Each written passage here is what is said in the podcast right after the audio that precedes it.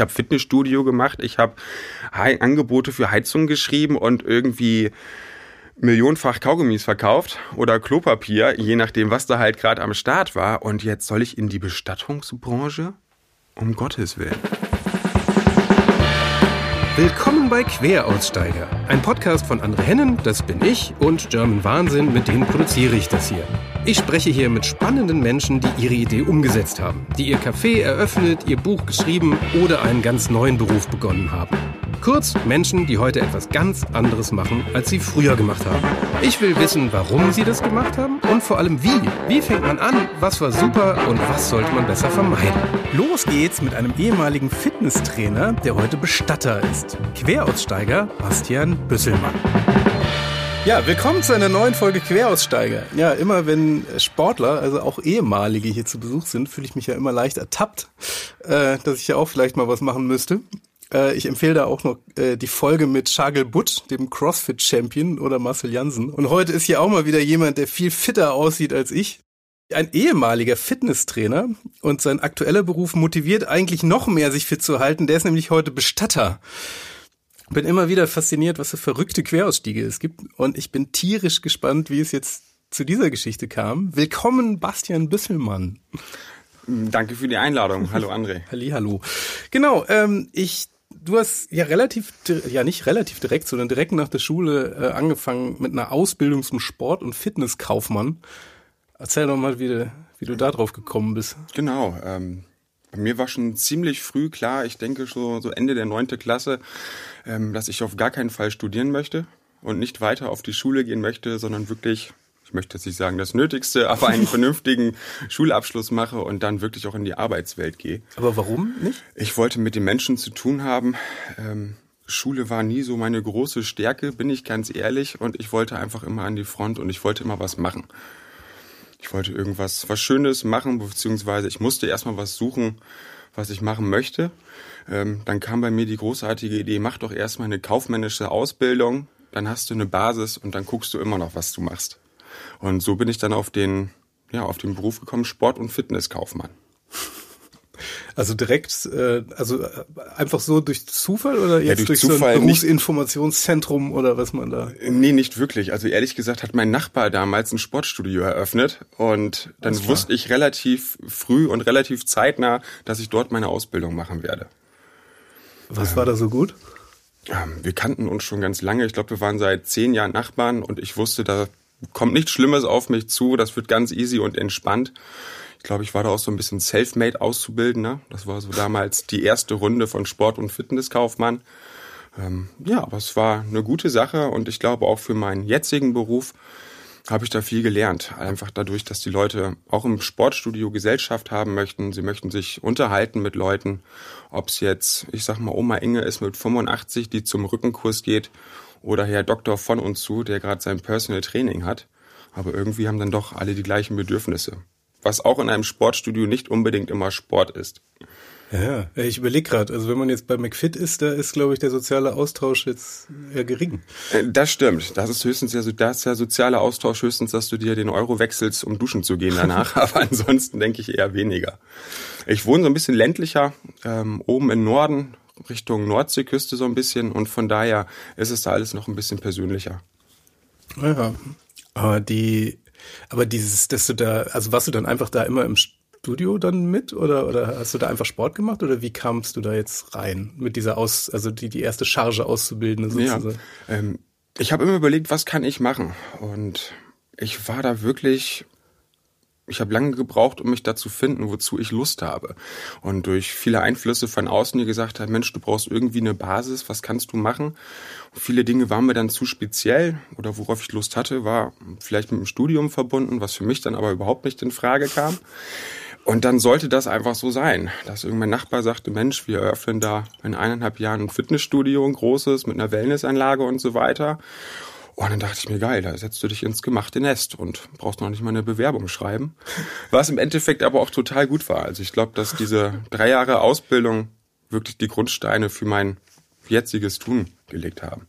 Aber was lernt man da? Also jetzt mal so, so einen typischen Alltag im, ja. im ist eine kaufmännische Ausbildung, also alles was was Rechnungswesen, alles was damit zu tun hat, die kaufmännischen Angelegenheiten, wie ich Mitgliedschaften abschließe, wie ich größere Sportstudios organisiere oder verwalte, also wirklich rein der kaufmännische Bereich.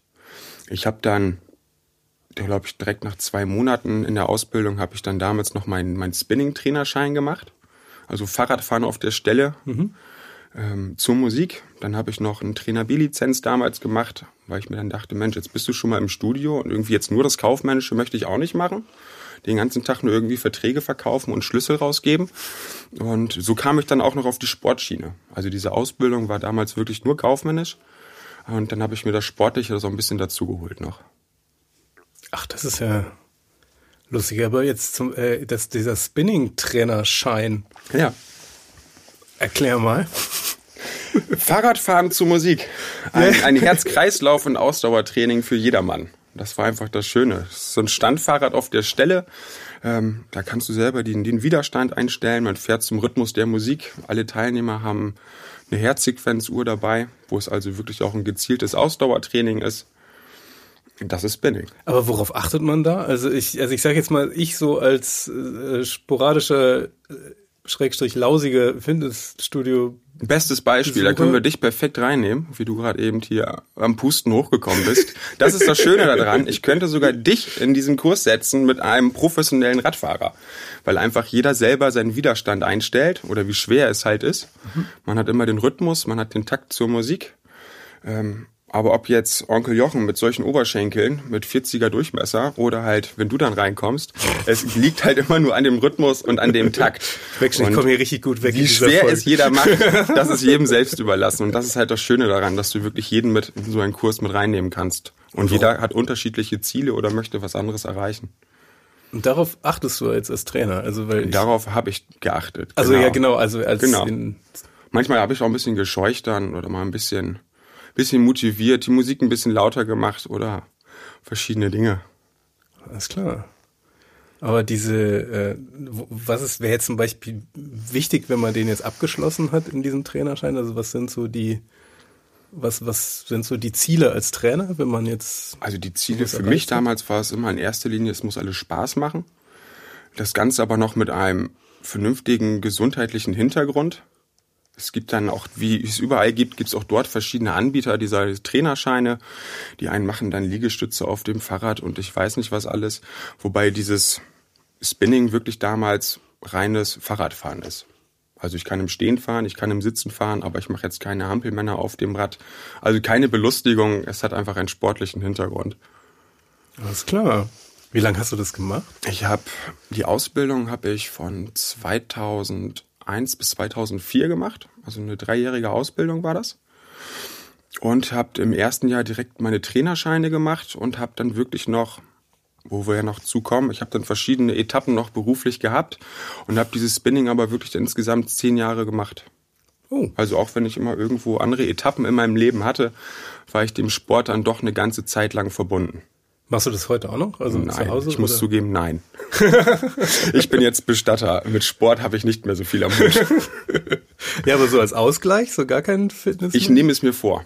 Ah, ist klar. Das, das Konzept habe ich auch. Wie ganz oft, die Vorsätze sind da, aber ja, wenn man abends zu Hause ist, dann ist die Motivation bei mir eher gering. Ähm, ja, ja, nee, ich bin ehrlich. Nee, kein Sport mehr. Alles klar. das kenne ich. Nee, also die, die wie war jetzt der Alltag im Fitnessstudio? Also du gehst jetzt, wie, wie ist wie muss man sich so einen typischen Arbeitstag vorstellen? Weil ich jetzt als, als Besucher sehe ja immer nur, da sitzt, wie gesagt, einer, der den Schlüssel rausgibt. Ja. Ich könnte mir fast vorstellen, dass das nicht der gesamte Job ist. Nein, das war auf jeden Fall nicht der gesamte Job. Ähm, es, in der Regel fängt so ein Beruf ja relativ entspannt an. Du kannst ja mit Jogginghose und Sportschuhen und T-Shirt morgens zur Arbeit gehen. Das ist ja schon mal super. Ähm, das ist schon mal tief mit entspannt ähm, wie normaler Arbeitsalltag auch. Ich sag mal, das ist ein normaler Arbeitsplatz, wie, wie bei dir dieses Studio. Du bereitest dich vor, du weißt, was du am Tag machst. Es gibt das Tagesgeschäft von den Leuten, wo ich dann wirklich nur den Schlüssel rausgegeben habe. Hat man teilweise feste Termine mit Interessenten, die ein Beratungsgespräch möchten, mit denen du besprichst, was möchtet ihr erreichen, was habt ihr für Ziele. Ähm, so läuft der Tag halt ab. Und das war ein ganz normaler Acht-Stunden-Tag und abends habe ich dann immer meine Kurse gegeben. Die Das Spinning-Kurse dann zum Ja. Beispiel. Ne? Aber es ist dann ganz interessant, wie unterschiedlich die Leute dann da sind. Also, Von bis. Von bis. Also ich sag mal, auch in dieser Ausbildung, da ist man ja oft Mädchen oder Mann für alles. Ob es dann die Saunaaufgüsse abends waren oder sowas, das gehörte dann auch dazu. Also es war definitiv abwechslungsreich. Und man lernt alles an Menschen kennen. Ich habe vorhin einmal die Oma Inge angesprochen, wirklich die mit 85 zum Rückenkurs geht. Doktor von und zu, Fitnessfreaks bis zum geht nicht mehr, die also dreimal am Tag gekommen sind teilweise. Irgendwie morgens um sieben der erste, dann kam das Mittagstraining nochmal. Ähm, ja, von allem etwas war dabei. und hast du da, jetzt fällt dir da eine, einer besonders noch ein, an den jetzt, oder an die Person, die du noch denkst? Das ist jetzt wirklich, An eine Person denke ich da ganz besonders, weil es einfach mit meinem jetzigen Beruf zu tun hat. Also ich habe damals in meiner Ausbildungszeit habe ich jemanden kennengelernt, der damals ein Bestattungshaus hatte. Und mit dem habe ich eine Zeit lang Personal Training gemacht. Wir sind also draußen Fahrrad fahren gegangen, Rennrad fahren, Mountainbike. Und so haben wir uns immer mehr kennengelernt. Das Ganze ging so über oh, zwei, zweieinhalb Jahre, denke ich. Dann hatten wir so eine gewisse Basis, wo man sich gut kennengelernt hat, sich gegenseitig einschätzen konnte. Ähm, genau, aber diese Person kam dann erst knapp, oh, ich glaube, sechs Jahre später wieder oder fünf Jahre später zum Zuge. ach, die ist auch die Person dann. Das ist die Person, die mich im Endeffekt in die Bestattungsbranche gezerrt, geschliffen hat. Ich weiß es nicht. Wofür ich aber noch sehr dankbar bin und froh drüber bin. Sehr gut, kommen wir gleich noch zu. Aber hast, hat man jetzt als Personal Trainer jetzt, ist das, ist das, das das Spannende, dass man denjenigen, äh, die Person dann immer noch zwar ein bisschen kennenlernt? Also es war natürlich immer was anderes, ob man jetzt seine Gruppen hat mit seinen festen Leuten. Viele davon sind immer mal regelmäßig gekommen, zum Beispiel in so einem Spinning-Kurs oder in anderen Kursen. Ähm, aber das waren natürlich oft Leute, die einen ausgesucht haben oder die man sich auch ausgesucht haben, wo man gesagt hat, die Chemie passt. Das ist natürlich auch mal Arbeit, aber auch so ein bisschen Freizeit, immer so ein Personal Training. Und ich finde immer, das muss für beide einfach auch eine schöne Zeit sein. Und, und so haben wir uns einfach kennengelernt. Ja, ich merke das auch immer, wenn ich hin und wieder mal so als, als, als Fitnessstudio-Besucher ähm, dann in einem Kurs gelandet bin, wo, also das, das, das wirklich, wenn die Chemie so nicht stimmt, dass man dann so komplett einfach nur hofft, dass diese Stunde vorbeigeht. Genau. Und das ist ja oft auch so, man ist ja, Fitnessstudios leben ja auch von zahlenden Mitgliedern. Das sind ja auch die besten. Für einen selber ist es gut fürs Gewissen. Man sieht jeden Monat, dass der Beitrag vom Konto abgeht. Ich kann ja auch mal hingehen zum Duschen irgendwie einmal im Monat und dann ist das auch gut. Also von daher, solche Leute muss es auch geben einfach. ja, ja, ich glaube, es gibt keine, keine nachvollziehbare Abo-Falle als Fitnessstudio. Das denke ich auch. Das kann ich jetzt ja offen zugeben. Du bist dann, du hast das, äh, ja, wie lange hast du das gemacht dann? Die Also- Ausbildung ging drei Jahre. Und dann? Da muss ich, ja, ich glaube eineinhalb, zwei Jahre war ich dann noch in diesem Fitnessstudio, wirklich angestellt halt auch und habe nebenbei immer noch diese Kurse gegeben. Nach knapp zwei Jahren ungefähr dachte ich mir, irgendwie ist es das auch nicht. Es hat sich dann irgendwie natürlich Mitgliedschaften schreiben, Beratungsgespräche, aber ich habe mich da irgendwie nie rauskommen sehen. So entspannt das auch war und so schön und spaßig diese Zeit auch war, ähm, dachte ich mir dann irgendwann, ja, mit, mit 22 war ich dann, glaube ich, 21, das kann es jetzt irgendwie auch nicht gewesen sein. Dein Leben lang hier Schlüssel rausgeben und, und Mitgliedschaften zu schreiben und zu verkaufen, war es dann auch nicht. Ähm, hatte dann vor, wegzugehen. Ich hatte dann mal vor, nach, nach Köln zu gehen, aber auch in dieser Fitnessbranche zu bleiben, was sich dann aber relativ schnell zerschlagen hat. Ähm, dann kam der erste, ich möchte nicht sagen Ausrutscher, dann bin ich auf einmal in einem Heizung- und Sanitärbetrieb gelandet. Das kommt überraschend. Ähm, ja, relativ. Da ist auch so ein bisschen, ja, mein Vater, ich will nicht sagen dran schuld. Ich habe es ihm zu verdanken. Ich hatte so eine kleine Findungsphase, so möchte ich das mal nennen. Ich wusste nicht genau, was kommt als nächstes. Ähm, Eltern sind dann ja oft nicht ganz so entspannt, wie man selber vielleicht als Kind. Mittlerweile kann ich das so ein bisschen nachvollziehen. Wo ich selber Kinder habe, dann denkt man über manche Dinge doch schon anders. Und mein Papa ist halt sein Leben lang schon auf dem Bau. Maurer Fliesenleger und sagte, Mensch, mein Chef braucht da jemanden fürs Büro. Du hast doch eine kaufmännische Ausbildung und dann klappte das auch relativ schnell. Das war alles gut, ging glaube ich auch wieder zwei Jahre. Oh Gott, jetzt merke ich erstmal, wie viele Etappen ich überhaupt schon hatte. Ähm, aber gut, du müsstest auf was, müsst auf was hören. Ja, ja, das. Äh, Nach zwei Jahren, denke ich, äh, ungefähr gab es diesen Betrieb nicht mehr aus wirtschaftlichen Gründen. Ja, aber Moment, wie war da jetzt der, wie, wieso und wie, wie war das da? Ähm, die Arbeit dort. Ja, klar. Entschuldige. Ähm, ja, ein Heizungs-Sanitärbetrieb. Es wurden Badezimmer gemacht, es wurden Heizungen gebaut. Ich hatte überhaupt gar keine Ahnung von der Materie, was da passiert. Ich wusste nur, mein Papa, der mauert und legt Fliesen. Dann gibt's noch ein, zwei Heizungsbauer dort. Und meine Aufgabe war dann halt wirklich in den ersten ein, zwei Monaten über die Schulter gucken. Ich war mit auf den Baustellen, damit ich überhaupt weiß, was wird hier gemacht, was passiert überhaupt. Stimmt, lustiger Kontrast zum Fitnessstudio. Ja, das war schon eine Nummer. Bin ich ganz ehrlich. Also da habe ich auch ganz schnell gemerkt, ich musste jetzt zusehen, dass du ganz schnell fest im Büro bist und nicht auf irgendwelche Baustellen musst. Warum? Ich habe ich einen riesen Respekt vor, vor dieser Arbeit, aber es ist nichts für mich. Es ist immer kalt, es ist immer nass, es ist immer dreckig. Ähm, aber gut, dass es solche Leute gibt, die das machen. Aber es ist nichts für mich. Ja, das musste hier gerade an, an Stefan Wübbe, das war auch mal hier ein äh, Gast, der war Landschaftsgärtner. Okay.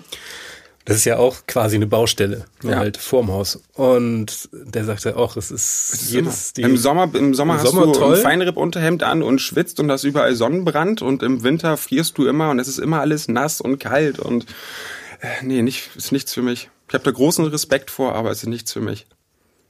Alles klar. Und dann warst du dann relativ schnell wieder im Büro sozusagen. Genau, das war von Anfang an damals auch geplant. Ich sollte halt wirklich so ein bisschen ja, die Materie kennenlernen, damit ich auch weiß, wovon ich spreche, worüber ich telefoniere halt mit den Leuten halt auch.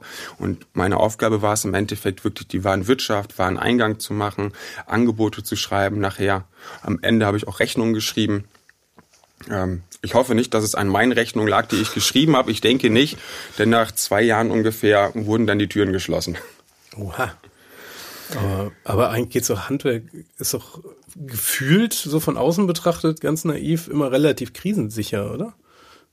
Ja, denke ich auch. Wobei da habe ich die Meinung, dass, glaube ich, jeder Beruf relativ krisensicher ist, Wenn man ihn- wenn man ihn gut macht und mit Leidenschaft macht. Amen. Kommen wir auch später zum Thema. Sagen immer alle, gestorben wird immer. Ja, ja, das ist allerdings. Wobei, wenn dort schlechte Arbeit gemacht wird, wird man auch kein zweites Mal angerufen. Genau. aber diese, wie, wird noch mal ganz kurz auf der Genau, Baustelle. dann war ich dann? arbeitslos. Das ging aber, ich glaube, einen Monat, eineinhalb Monate. Mhm. Das war ein relativ fließender Wechsel. Ähm, da hatte bei mir in der Gegend hatte ein Groß- und Sonderpostenhandel eröffnet. Was ist dies? Es war ein Geschäft, die im großen Stil zum Beispiel Balsenkekse aufgekauft haben, die noch zehn Tage haltbar sind. Dann wurden dann drei Container Balsenkekse gekauft oder ähm, 100.000 Packungen Pampers-Windeln, immer je nachdem, was gerade irgendwo zu kriegen war. Ähm, Gibt es ja verschiedene Unternehmen. Ich sag mal, so ein Ramschhandel, Sonderpostenhandel war das. Mit der Verbindung aber, wir hatten selber noch einen Großhandel dort mit drinne. Wie bist du darauf gekommen? Ich wurde angesprochen von einem Bekannten. Ich mag es ja gar nicht sagen. ähm, ja, erst fing das Fitnessstudio an, wo mein Nachbar auf mich zukam. Dann kam mein Vater und jetzt kam wieder jemand anderes, der gesagt hat, Mensch, das geht nicht. Du gehörst auch nicht irgendwie ins Büro von einer Baufirma oder wie auch immer.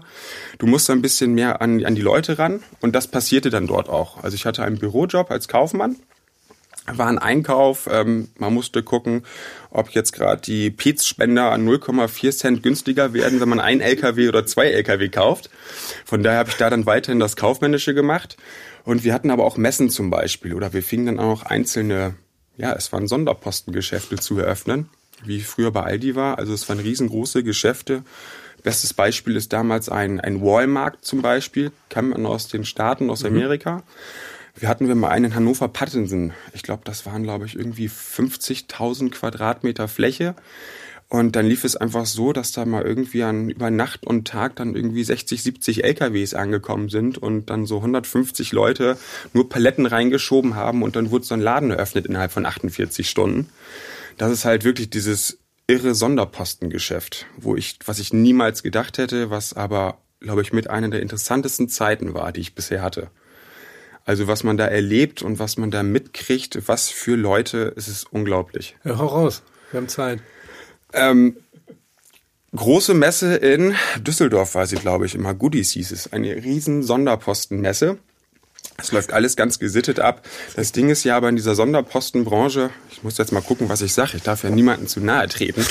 Ähm, Kannst du Fantasienamen dir aus? Ja, die Leute kommen ja wirklich aus jeglichen Gewerk. Also sowas lernt man ja auch nicht irgendwie von der Pike an. Ich werde jetzt Sonderpostenkönig oder, oder Ramschändler, so möchte ich das mal nennen teilweise. Bis vorhin habe ich das noch nie gehört.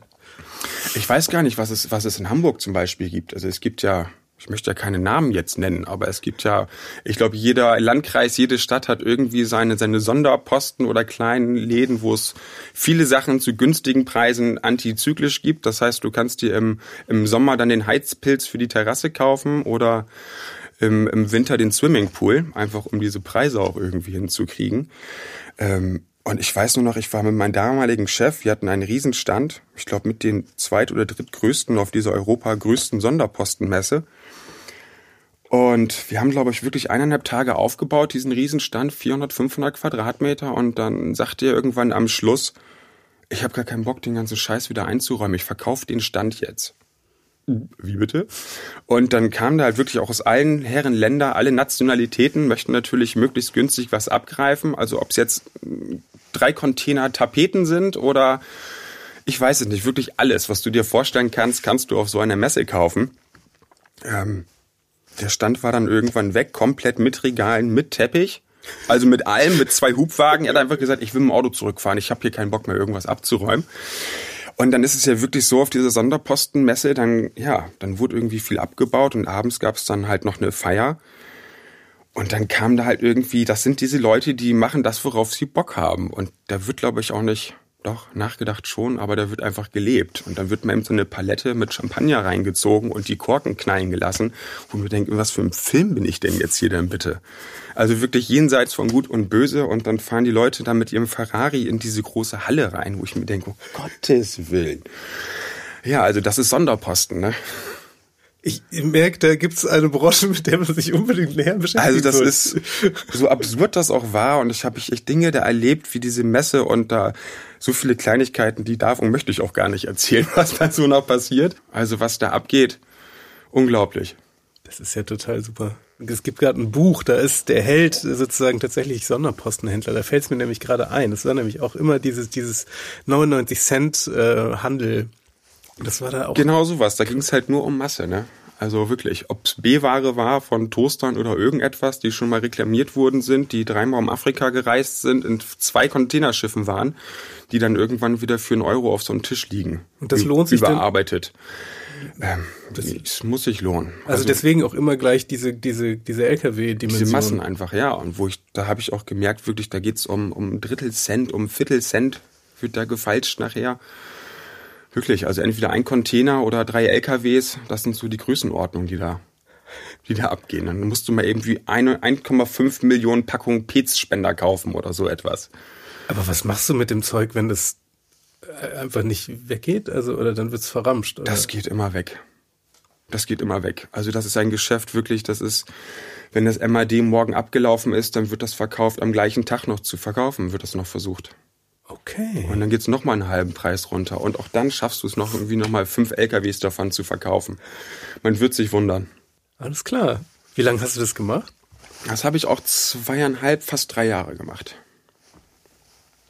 Okay, genau. ich überlege gerade, wie sich die äh, Jobs so ein bisschen ergänzt haben. Also wenn man irgendwie, einmal hast du die Leute im Fitnessstudio gehabt. Ich könnte jetzt sagen, die kaufmännische Basis mit ganz viel Fantasie schaffen wir es da eine Verbindung herzustellen auf der kaufmännischen Ebene. Aber sonst komplett andere Planeten. Ja, ziemlich. Kann ich nicht anders sagen, muss ich zugeben. War, denke ich, aber auch gut. Also gerade das hat mir ermöglicht, in viele Sachen reinzublicken, viele Erfahrungen zu sammeln, ob gut oder schlecht. Trotzdem waren die gut für meinen jetzigen Weg. Das klingt auf jeden Fall, also dieses große Sonderposten-Ding klingt ja wirklich. War, glaube ich, auch wirklich mit, nee, mit Abstand nicht. Das ist jetzt mein Beruf. Aber wirklich, was ich da erlebt habe, war, war wirklich interessant. Und auch wirklich einfach fürs Leben von Erfahrungen her sammeln, ganz viel gebracht. Aber was war so die Lehre, die du jetzt da rausnehmen würdest? Von dem Sonderposten kann ich jetzt nicht unbedingt sagen, eine spezielle Sache, die mir da irgendwie, vielleicht so ein bisschen das, was das irgendwie alles möglich ist, was du schaffen möchtest. Also das ist ja nicht Studiertes in der Regel. Natürlich waren da Leute bei, die haben auch mal studiert, was anderes gelernt. Aber viele sind da irgendwie reingerutscht. Viele haben angefangen mit dem Flohmarkt mal irgendwie und auf einmal haben sie ein Riesenunternehmen oder eine Unternehmensgruppe. Das hat mir auch so ein bisschen gezeigt, ähm, wenn du was mit Leidenschaft machst und wirklich dahinter stehst, kannst du eigentlich alles erreichen. Vom Flohmarkt bis zur Unternehmensgruppe. Vom Flohmarkt bis zur Unternehmensgruppe. Ja. Klingt schon wie so, so ein äh, Standard-Business-Podcast jetzt. Ja, aber das war also in dem Unternehmen, wo ich war, bei dem war es wirklich so. Ich glaube, der hatte damals mit 17 Jahren irgendwo mal eine Halle gemietet und 5000 Euro von seinem Opa, glaube ich, geliehen. Hat dann diesen Flohmarkt eröffnet. Das war so die Zeit, wo Flohmärkte noch nicht so, so angesagt waren, sag ich mal, oder nicht so häufig waren. Ähm, da war der, glaube ich, 17 und dann ging der steil nach oben. Ich meine, da muss man aber auch wirklich gut verkaufen können, wenn man mal eben 5000 Euro mit 17 und Da musst du, glaube ich, gut verkaufen können und auch alles an jeden verkaufen können, ja. du hast dann ja damit auf, aufgehört. Warum? Ja. Wenn das so spannend war. Es war tierisch spannend, aber auch dort habe ich für mich, das war nicht die Erfüllung. Es hat Spaß gemacht, es war eine schöne Zeit, ich bin viel rumgekommen durch die Messen, durch die Geschäfte, die wir aufgebaut und eingeräumt haben. Es fehlte mir aber ich sag mal, die Erfüllung. Das, wo ich merke, das ist eine Arbeit, da verdiene ich nicht nur Geld mit und sehe was, sondern dass das berührt mich oder erfüllt mich irgendwie auch. Aber wie alt warst du da? Da war ich 25. Ah, okay. Weil das, weil ich überlege nämlich gerade, weil das ist natürlich auch provokant gesagt eine sehr naive also Absolut. auch schöne, aber auch sehr naive Haltung. Ich konnte ja froh sein, dass ich überhaupt einen Job habe. Ja, so sieht's aus. Ähm, definitiv. Und wahrscheinlich war auch da wieder so ein bisschen Glück an meiner Seite, dass ich immer noch zu diesem Zeitpunkt diesen Sport hatte mit dieser Person damals, die ich im Fitnessstudio kennengelernt habe. Wo ich halt damals schon wusste, Mensch, der hat ein Bestattungshaus, ein größeres bei uns in der Gegend damals. Ähm, was er mit seinem Bruder geführt hat. Und ich wusste aber auch, keiner von den beiden hat Kinder. Da denkt man dann ja irgendwann auch dran, so mit 25, dritte, vierte berufliche Etappe, denkt man ja irgendwann, Mensch, vielleicht könnte das mal was sein, was du länger als zwei, drei Jahre machst und was dir auch richtig Spaß macht. Und diejenige, die Person hat mich dann damals angesprochen. Da war es wieder gut, dass ich eine kaufmännische Ausbildung hatte und sagte, Mensch, ähm, was willst du denn machen? Hast du nicht mal Lust irgendwie auf die Bestattungsbranche? Da dachte ich mir, um Gottes Willen, bist du verrückt? Ich habe Fitnessstudio gemacht, ich habe Angebote für Heizung geschrieben und irgendwie millionenfach Kaugummis verkauft oder Klopapier, je nachdem, was da halt gerade am Start war. Und jetzt soll ich in die Bestattungsbranche? Um Gottes Willen. Ja, fang doch erstmal kaufmännisch an. Ich brauche da jemanden fürs Büro. Wir können ja mal mit 20 Stunden in der Woche anfangen. Vielleicht liegt dir das ja. Wir machen eine kleine Pause für unseren Sponsor. Das ist heute Neue Fische, School and Pool for Digital Talent. Die helfen euch dabei, echte Digitalexperten zu werden.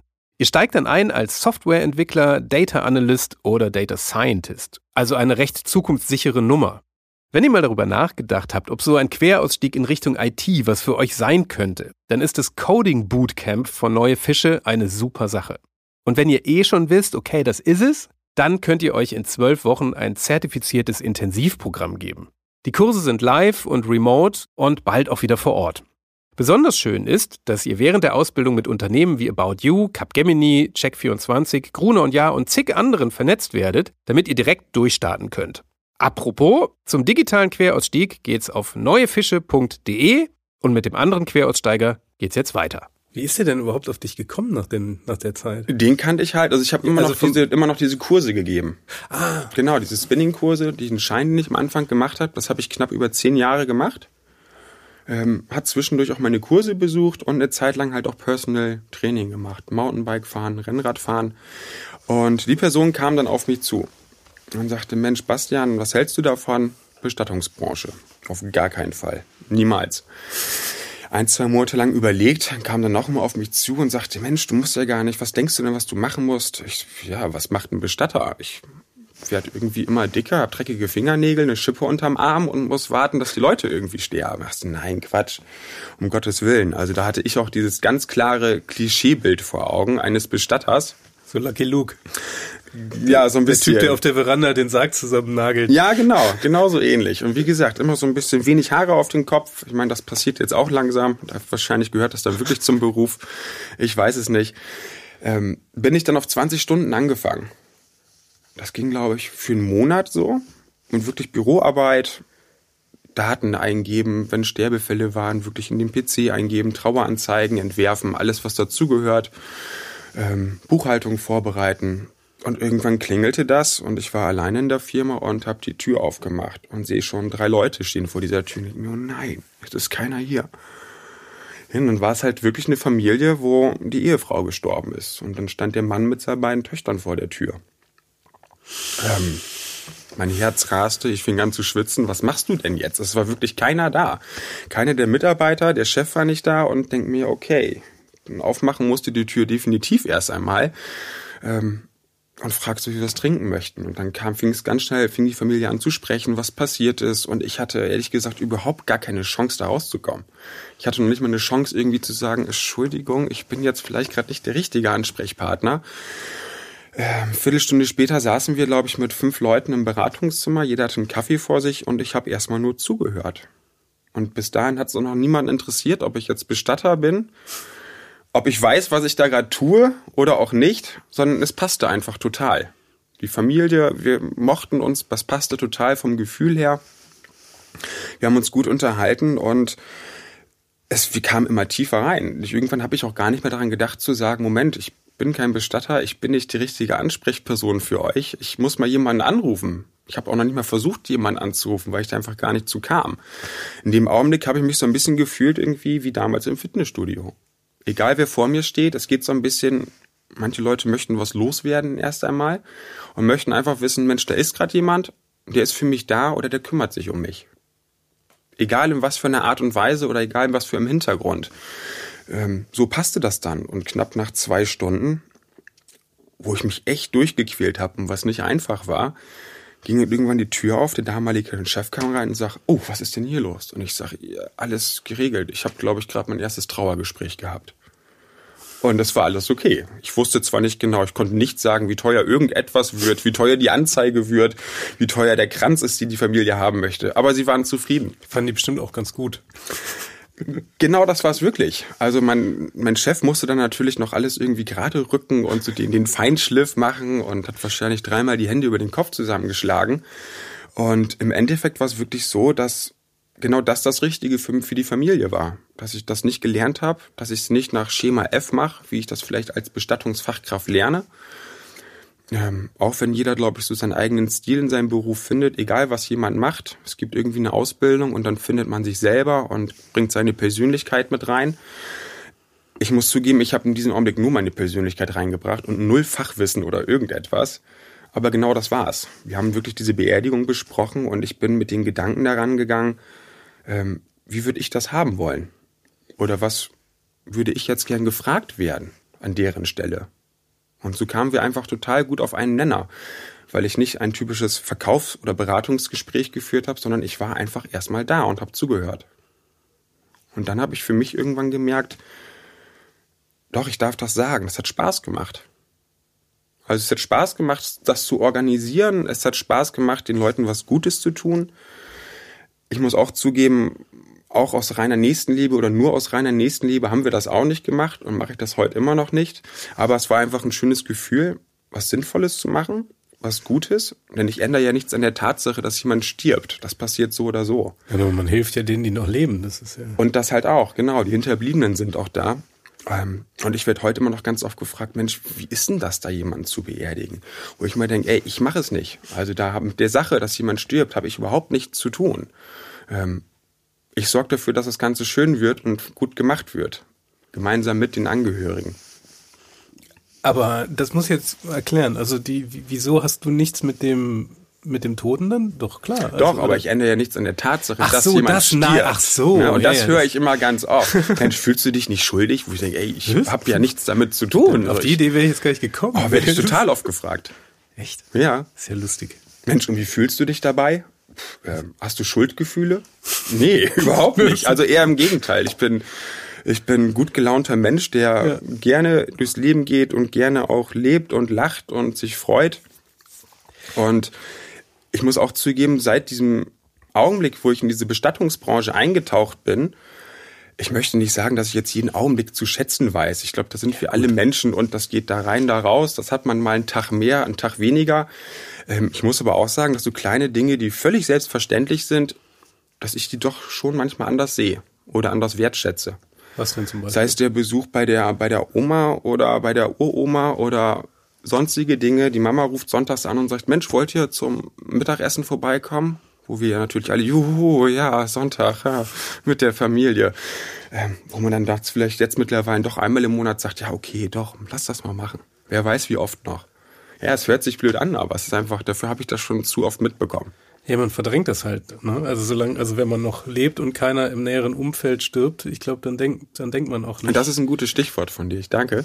Ähm, mein erster Trauerfall, den ich dann wirklich ähm, ja, selber auch mit abgeholt habe und am Telefon entgegengenommen habe. Ich war früher Basketball gespielt mit Bekannten. Das war, glaube ich, dieses erste Trauergespräch war nach kurzer Zeit.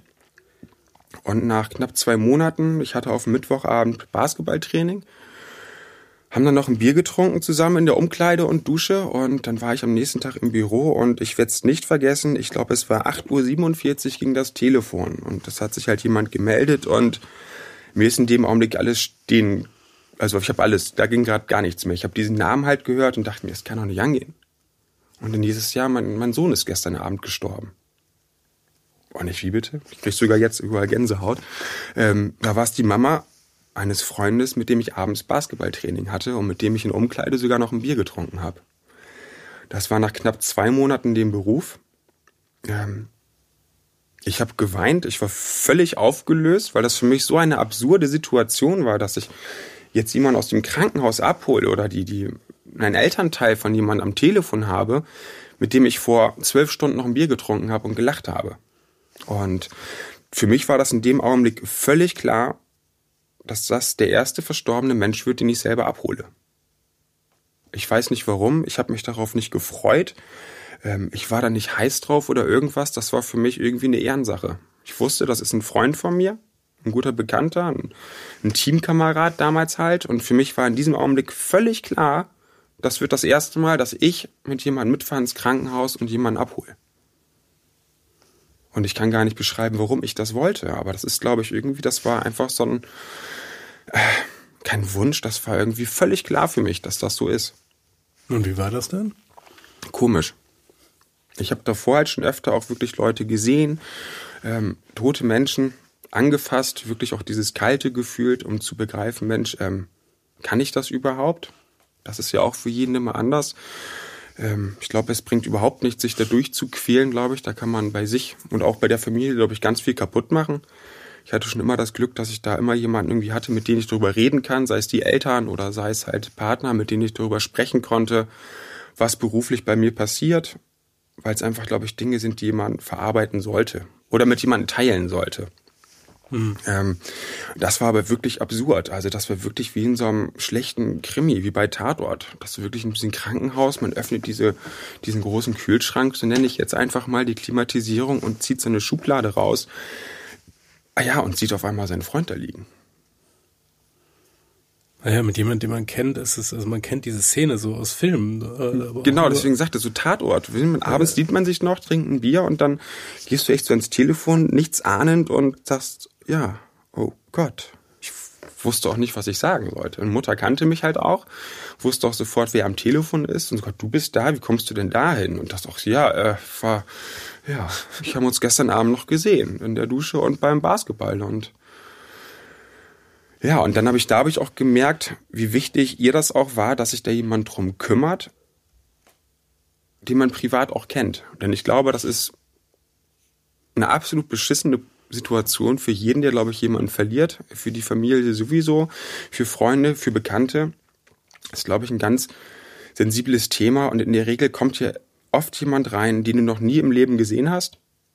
Ich sag mal, das ist ja so wie ein Versicherungs Versicherungsverkäufer, Makler und Bestatter. Will ja keiner haben, aber irgendwann musst du sie einfach mal haben. Mhm. Da kommst du nicht drum herum. Und in der Regel ist es ja oft, ja, nee, sind nicht die sympathischsten Leute, wo man sagt, juhu, schön, dass ich dich kennenlernen darf.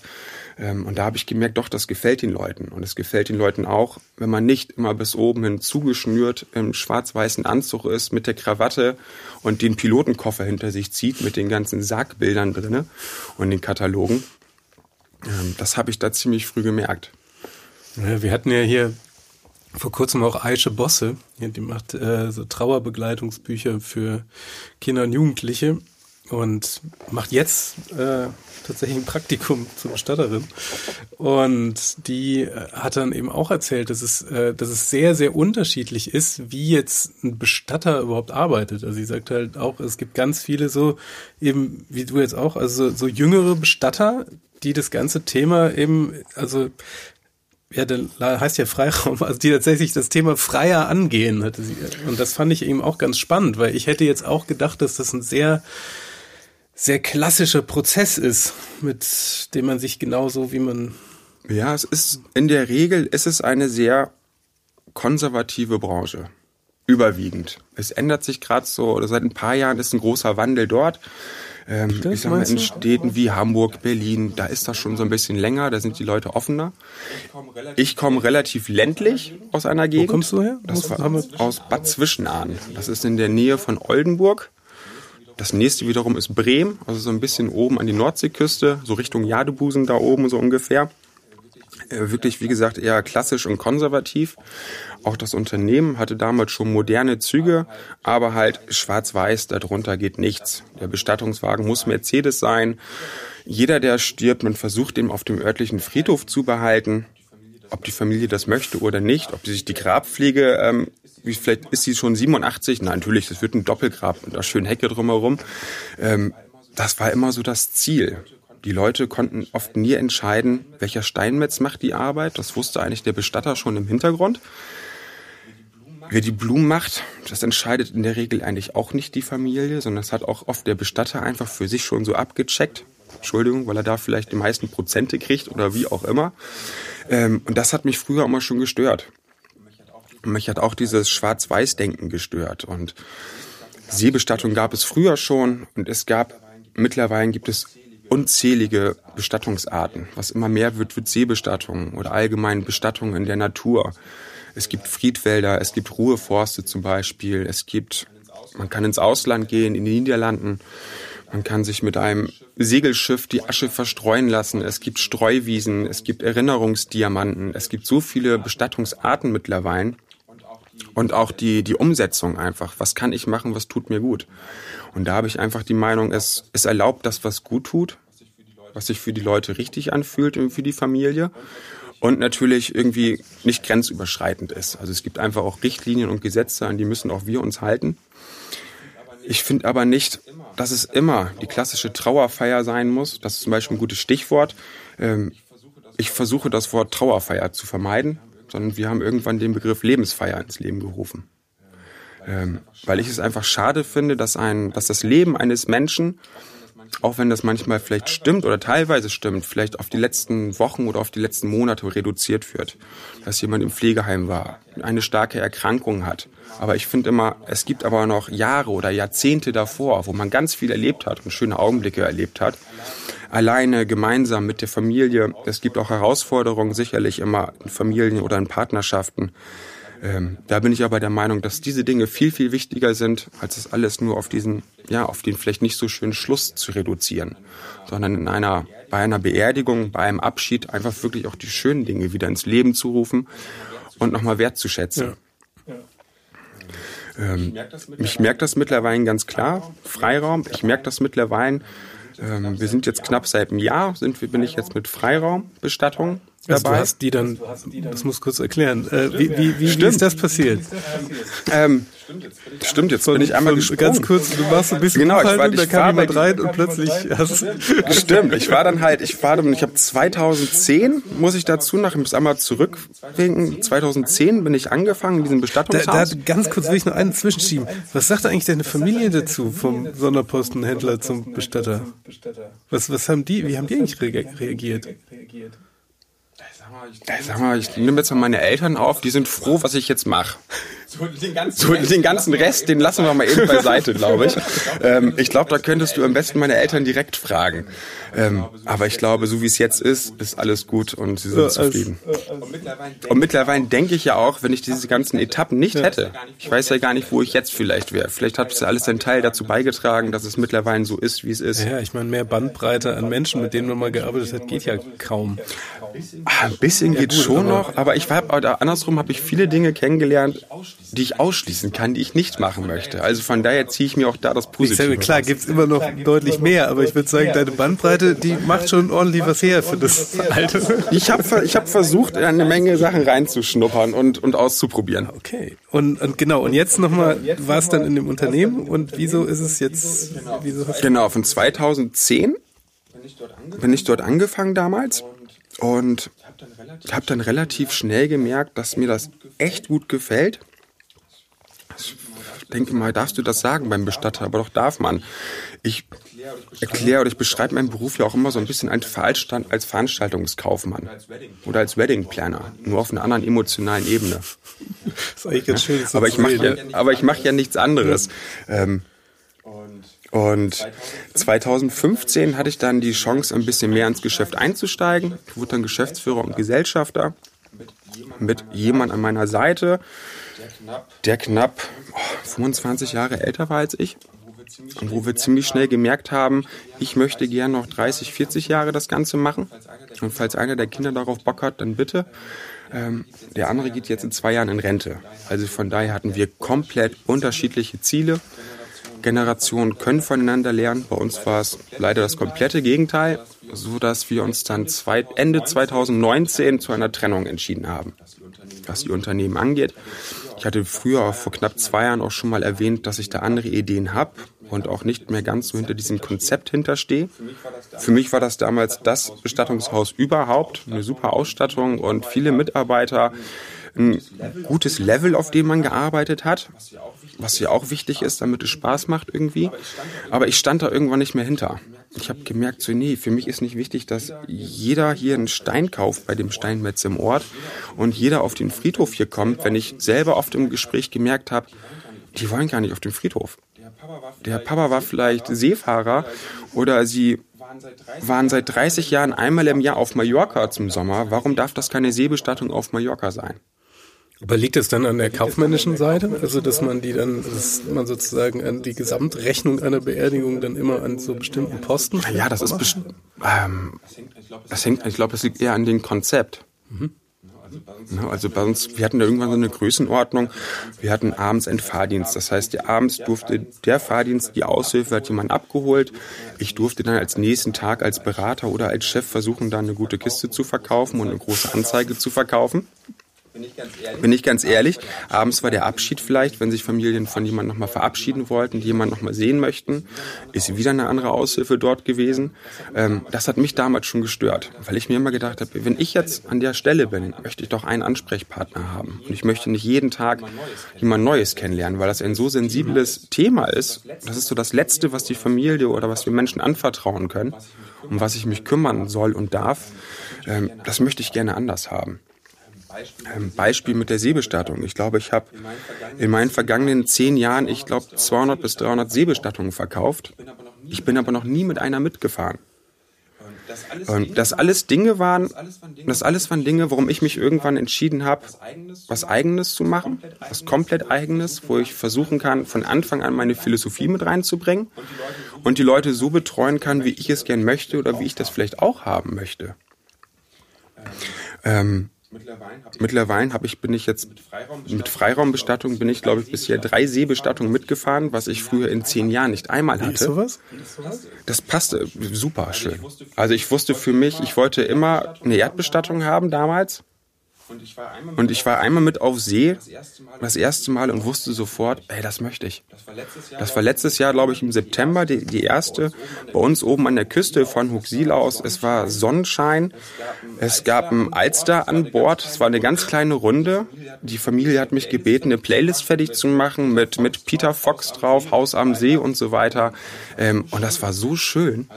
Also einen schöneren Abschied kann ich mir mittlerweile nicht vorstellen. Der eine Song macht schon so eine völlig andere genau. Welt auf. Und, und, nicht, und nicht die Orgel, wo ich schon Tränen in den Augen bekomme, wenn er dann spielt, Herr, so nimm denn meine Hände. Habe ich Respekt vor und das soll auch jeder machen, so wie er es möchte. Ähm, aber mittlerweile, glaube ich, gibt es da so viele andere schöne Sachen. Ähm, ich hatte letzte Woche war ich in einem Ruheforst mit einer Familie, die haben sich einen Baum ausgesucht. Das ist eine Art Bestattungswald. Da ist eine Einäscherung Voraussetzung und dann wird die Urne zu den Wurzeln eines Baumes beigesetzt. Und dann kamen wir irgendwann ins Gespräch. Ähm, das Enkelkind war dabei. Es ging um die Großmutter, die jetzt wollte sich einen Baum aussuchen und so weiter. Die Familie war dann auch da, hat sich einen ausgesucht und mittlerweile hatte ich jetzt einen Anruf bekommen letzte Woche, dass ich doch bitte mal anfragen soll bei diesem Unternehmen, ob wir eine Schaukel an diesem Baum befestigen dürfen. Also das ist im Prinzip ja ein Friedhof. Das ist ein großer mhm. Wald, wo überall an den Bäumen Leute beigesetzt sind. Man kann sich einen eigenen Baum kaufen. Ähm, und das fand ich so schön. Das ist halt Freiraumbestattung so ein bisschen. Ne? Ich glaube, es gibt keinen Friedhof oder kein Kind, was irgendwann, wenn es mal soweit sein sollte, lieber seine Oma besucht. Wie auf diesem klassischen Friedhof, wo du wie auf dem Präsentierteller stehst. Ähm, und ich mag sowas. Also ich bin auch für Friedhöfe, wenn das zu denjenigen passt. Aber in so Wäldern, es gibt Leute, die reiten mit ihrem Pferd da durch. Ich kenne Familien, die ich dort betreut habe, wo vielleicht jemand beigesetzt wurde. Die fahren im Sommer jeden Sonntagmorgen mit ihrer Zeitung zu dem Friedhof oder in den Wald beziehungsweise, besuchen da ihren Lieblingsmenschen und machen dann ein Picknick und lesen ihre Zeitung. Und ich glaube, sowas gibt's auf keinem Friedhof. In ja, ist ja auch einfach ein schönerer Ort, als wenn man da ständig. Genau, das ist ein schöner Ort mit schönen Gedanken. Symmetrische Steinsammlung rennt. Und ähm, ich glaube, es geht vielen so, dass man wenn man irgendwie auf eine Art und Weise schon mal auf dem Friedhof war, ob freiwillig, als Betroffener, wie auch immer, hat man, glaube ich, mit dem Friedhof in der Regel keine schönen Verbindungen oder keine schönen Erinnerungen. Ja, das wirkt halt immer so, also für mich persönlich wirkt es halt immer so, so extrem systematisch. Also da mietet man so dieses Grab, also man, man denkt so, man hat da seinen Stein für die Ewigkeit, aber das stimmt ja gar nicht. Nee, selbst in der Regel auch nur für 25 Jahre. Genau, und dann denkt man, nur, Moment, also äh, und, und wenn man dann wieder seine Miete nicht zahlt und so, also das sind... Dann bist du raus, genau. Ja, dann bist du raus, wo ich dann denke, okay, das, das nimmt dieser ganzen Sache die den, den wahrscheinlich ursprünglichen Gedanken so ein bisschen... Genau, und da ist natürlich auch jeder jeder anders, aber was mich auch einfach auch stört, irgendwie, wenn, ich kann mir nicht vorstellen, natürlich, ich weiß nicht, was danach passiert. Ich, kann ich dir nicht sagen. Ich glaube nicht, dass es danach, dass es das war. Mhm. Ich glaube schon, dass der, dass der Körper, das ist einfach das, wo wir drin leben.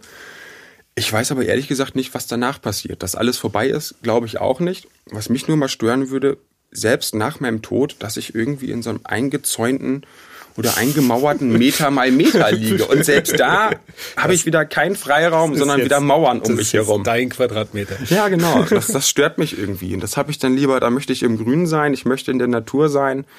Ähm, und ich möchte vielleicht einfach auch mit dem Hund spazieren gehen, am Strand, am Meer, wo auch immer, und dann vielleicht an denjenigen denken, aber mit ganz anderen, mit schönen Gedanken. Ja. Ich finde das ja eh, ich finde diese Basis, dass man eher an die Hinterbliebenen das ist ja eher mein Gedanke, weil ich glaube, also wie gesagt, da denkt ja jeder was anderes, aber ich glaube auf jeden Fall, da geht einfach das Licht aus und das war's dann. Und ich glaube auch, dass das gar nicht so falsch ist, wenn man, dass man dann, glaube ich, auch einfach sein Leben vielleicht ein bisschen bewusster angeht, wenn man mhm. nicht, nicht dauernd den Himmel vor Augen hat, so nach dem Motto, ich hänge jetzt hier ab und danach wird alles richtig toll. Und das, das ist ja, glaube ich, auch nochmal so ein, so ein, so ein, also ich, nicht katholisch, aber das ist ja irgendwie so ein, so ein beliebtes Denken, so da wird alles gut. Ja, ja das ja, stimmt. Die, was ist denn, wenn einfach das Licht ausgeht? So, und dann ah, habe ich mir auch schon mal, da spiele ich mir auch mal mit durch, aber ich kann es dir echt nicht sagen. Also ich weiß nur für mich, ich glaube, ich glaube an etwas, ich glaube, da ist was, aber ich kann überhaupt nicht sagen, was. Ja, das weiß ja niemand. Nee, das weiß wirklich niemand. Das macht's ja so spannend. Aber ja, apropos spannend. Ich, wenn du jetzt überlegst, du hast ja jetzt wirklich echt einiges hinter dir, also von, von Fitness über Sanitär, über Sonderposten zu Bestatter. Wenn du dir jetzt jemanden überlegst, der gerade überlegt, sich vielleicht zu verändern, oder du meintest ganz am Anfang öfter mal, das hat mich nicht so erfüllt, dass da wollte ich was anderes mhm. machen. Das Gefühl hat ja bestimmt mindestens noch mal eine Person, die diesen Podcast hört, bestimmt vielleicht auch. Ja. Äh, was würdest du der Person raten, wenn du jetzt auf alles zurückguckst? Also wie hast du da so einen allgemeinen Lebenstipp parat? Ich mit meinen 37 Jahren. ähm, macht das, was euch Spaß macht und vielleicht auch mit einem gewissen Hintergrund. Also vielleicht jetzt nicht nur auf den Spaß und auf die Freizeit achten. Ich glaube, was echt ganz wichtig ist, dass man irgendwie gewisse Grundsteine hat, eine Mauer irgendwie, auf die du später aufbauen kannst, so ein gewisses Fundament. Und ich glaube, solange man nicht völlig daneben liegt, einfach testen und ich glaube, irgendwann findet sich das. Ich glaube, früher war das gang und gäbe, dass man den Beruf macht, die man gelernt hat, bis man stirbt, so ungefähr. Man ist immer in dem Ort geblieben, wo man ist. Da haben wir zum Beispiel die Grabpflege auch wieder ganz kurz. Das war früher eine Ehrensache für Oma und Opa oder für die Großeltern, das Grab zu pflegen. Ähm, auch dort sieht man jetzt mittlerweile diesen Wandel, dass diese klassischen Familiengräber immer weniger werden. Ähm, wir wissen, ich weiß, ich habe, wir sind mit vier Kindern, ich weiß nicht, wo eins der Kinder irgendwann ist. Früher war das selbstverständlich, dass die Kinder sich später um solche Sachen kümmern. Und ich glaube, da hat sich die Zeit einfach so verändert. Ähm, da gibt es so, so einen großen Wandel. Ich glaube, man sollte testen. Nur so kann man, glaube ich, herausfinden, was einem wirklich liegt und was einem Spaß macht. Das war super interessant. Also ich, mehr Bandbreite hatten wir selten. Also großartig. Schön, dass du da warst. Danke. Vielen Dank für die Einladung. Das war Queraussteiger für heute. Wenn es euch gefallen hat, bewertet uns gerne bei Apple Podcasts. Verbesserungsvorschläge oder Empfehlungen für Gäste schickt ihr uns am besten auf Facebook oder Instagram. Wir freuen uns, wenn ihr bei der nächsten Folge wieder dabei seid.